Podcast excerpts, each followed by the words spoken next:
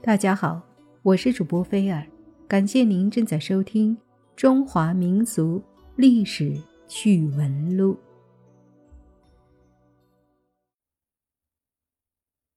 清朝末年，河南项城县有个叫刘夺云的，本来是个读书人，求了几年的功名，却连个秀才也没能考得上。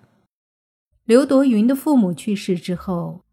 生活没了着落，只好断了读书求功名的念想，开始一心为生计忙碌。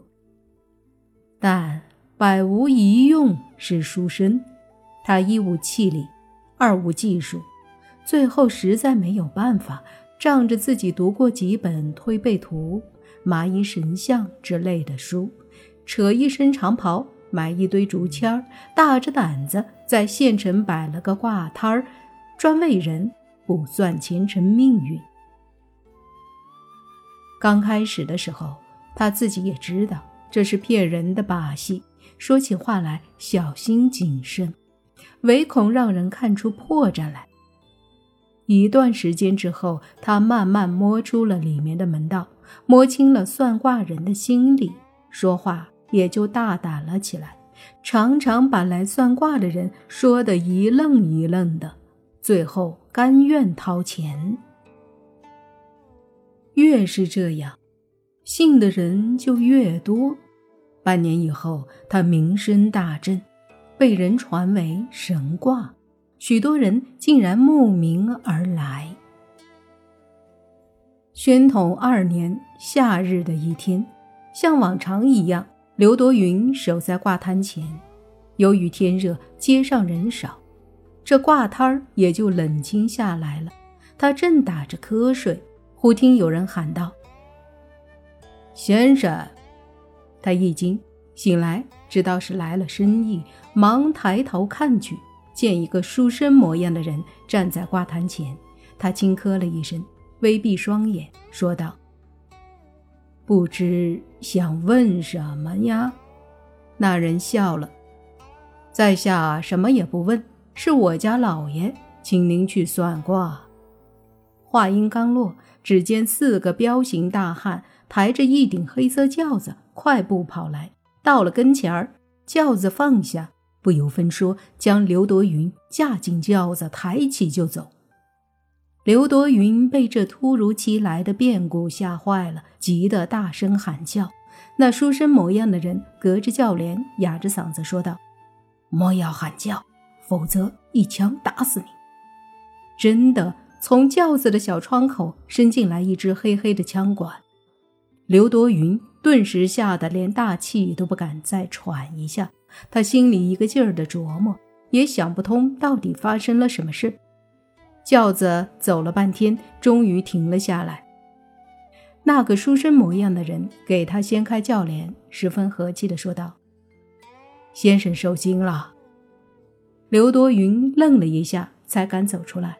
他四下里看了看，自己身在一个大大的宅院里，便大着胆子问道：“这是什么地方？”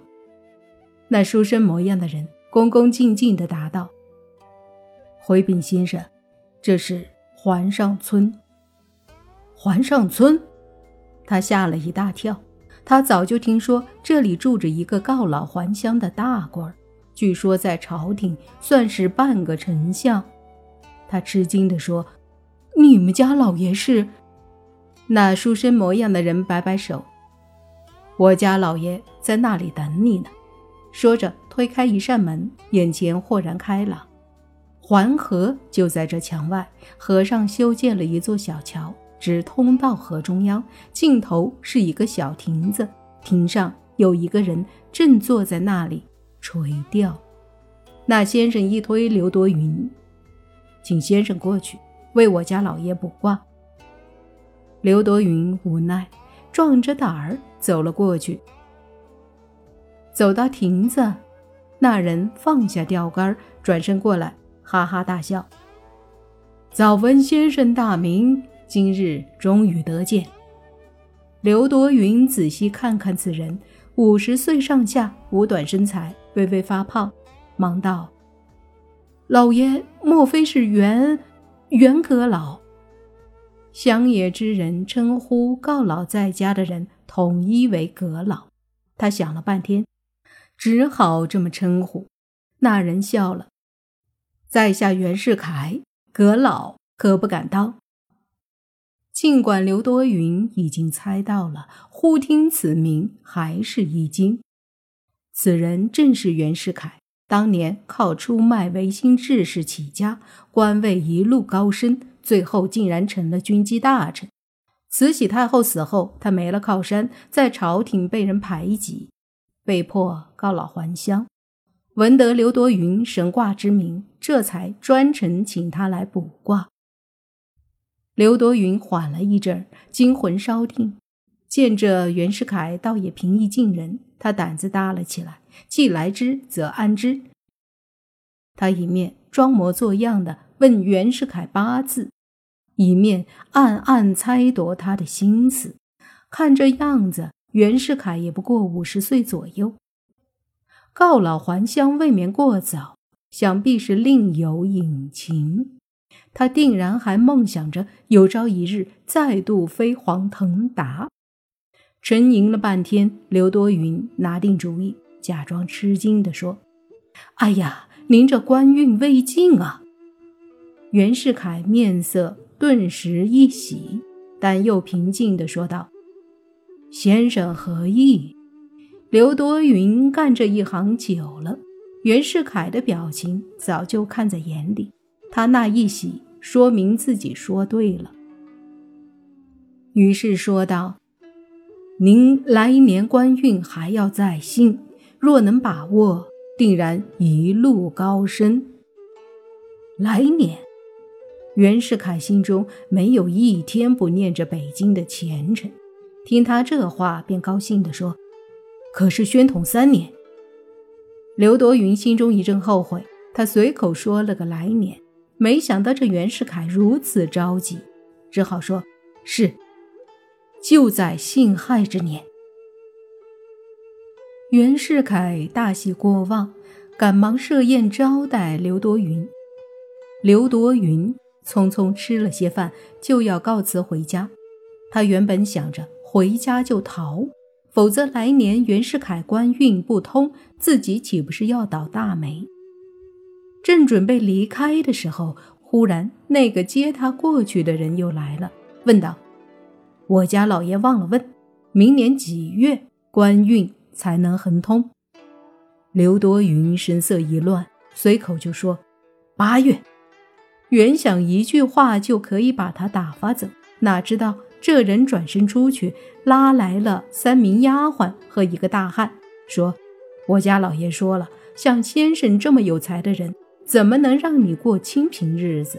所以，给您派来一个管家和三名丫鬟，吃穿用度只管。”从袁府支取，刘多云一下愣了，这哪是派来的丫鬟管家呀？分明是来看着他的。他休想逃脱了。无奈之下，刘多云只好听天由命了。反正吃穿用度全由袁府出，他也不算挂了。天天在家吃香的喝辣的，享受人生，就为等死。转眼之间，到了宣统三年八月，他想想自己死期已经到了，便无限的伤感。这一天，刘多云正在盘算着如何能死得舒服些，忽然袁府来了一帮人，他以为是来取他性命的，闭着眼等死。那帮人到了跟前，忽然跪倒在地上，连声高喊：“神仙啊，神仙啊！”这一下大出刘多云的意外，他顿时不知所措，小心地问道：“怎么回事儿？”为首的还是那书生模样的人，他高兴地说：“先生去年说我家老爷今年八月官心动，想不到真的就官心动了，朝廷让我家老爷回去做官呢。”刘多云也大为吃惊。想不到自己真的这么灵验，他顿时忘了刚才自己还寻死觅活来着，得意地说：“我刘多云算的当然准了。”那书生模样的人又说：“我家老爷感谢先生，也钦佩先生，想请先生一起到北京去。”说着，不等刘多云答应，就把他拉上轿子，又抬走了。其实哪里是他算得准？不过是有凑巧。宣统三年，孙中山领导的革命党人在武昌发动了一场起义，史称“辛亥革命”。这场革命风起云涌，席卷了半个中国，把腐朽的清政府惊得目瞪口呆。无奈之下，只好启用了袁世凯来镇压革命。这帮蠢人们哪知道这些，都以为是刘多云的卦准。到了北京，袁世凯逢人便夸刘多云是神机妙算的活神仙，许多人纷纷找他来算，刘多云便信口胡说了一番。这些人都是马屁精，就算算得不准，但袁世凯都这么夸了，哪敢再说别的？无不交口称赞。时间长了，这刘多云也真的以为自己是铜口铁牙，于是在北京开了一个算命馆，袁世凯亲自题字“神仙居”。这刘多云当然是赚了很多的钱，而袁世凯周旋于清廷和革命党人之间，两面三刀，见鬼说鬼话，逢人说人话，逼得皇帝退位。革命党人也被他蒙在鼓里，认为他是庆幸于革命。孙中山先生高风亮节，将总统之位都让给了他。袁世凯一跃而成了中华民国的大总统，仍是贼心不死，竟然想着当皇帝。刘多云看出他的心思，自是一心讨好。为了显出这袁家该当出真命天子，他派人到河南项城老家，偷偷在袁家的祖坟上种了一棵紫藤树。这紫藤树长得倒也快，一年之间便有小孩的手臂粗细，曲折蜿蜒，颇有些气势。向臣的家奴喜不自禁，赶忙跑到北京告诉袁世凯。袁世凯也不知道是刘多云出的主意。以为是上天在告诉他应当做皇帝了，自然十分高兴，于是就有了这笑话一般的八十天皇帝。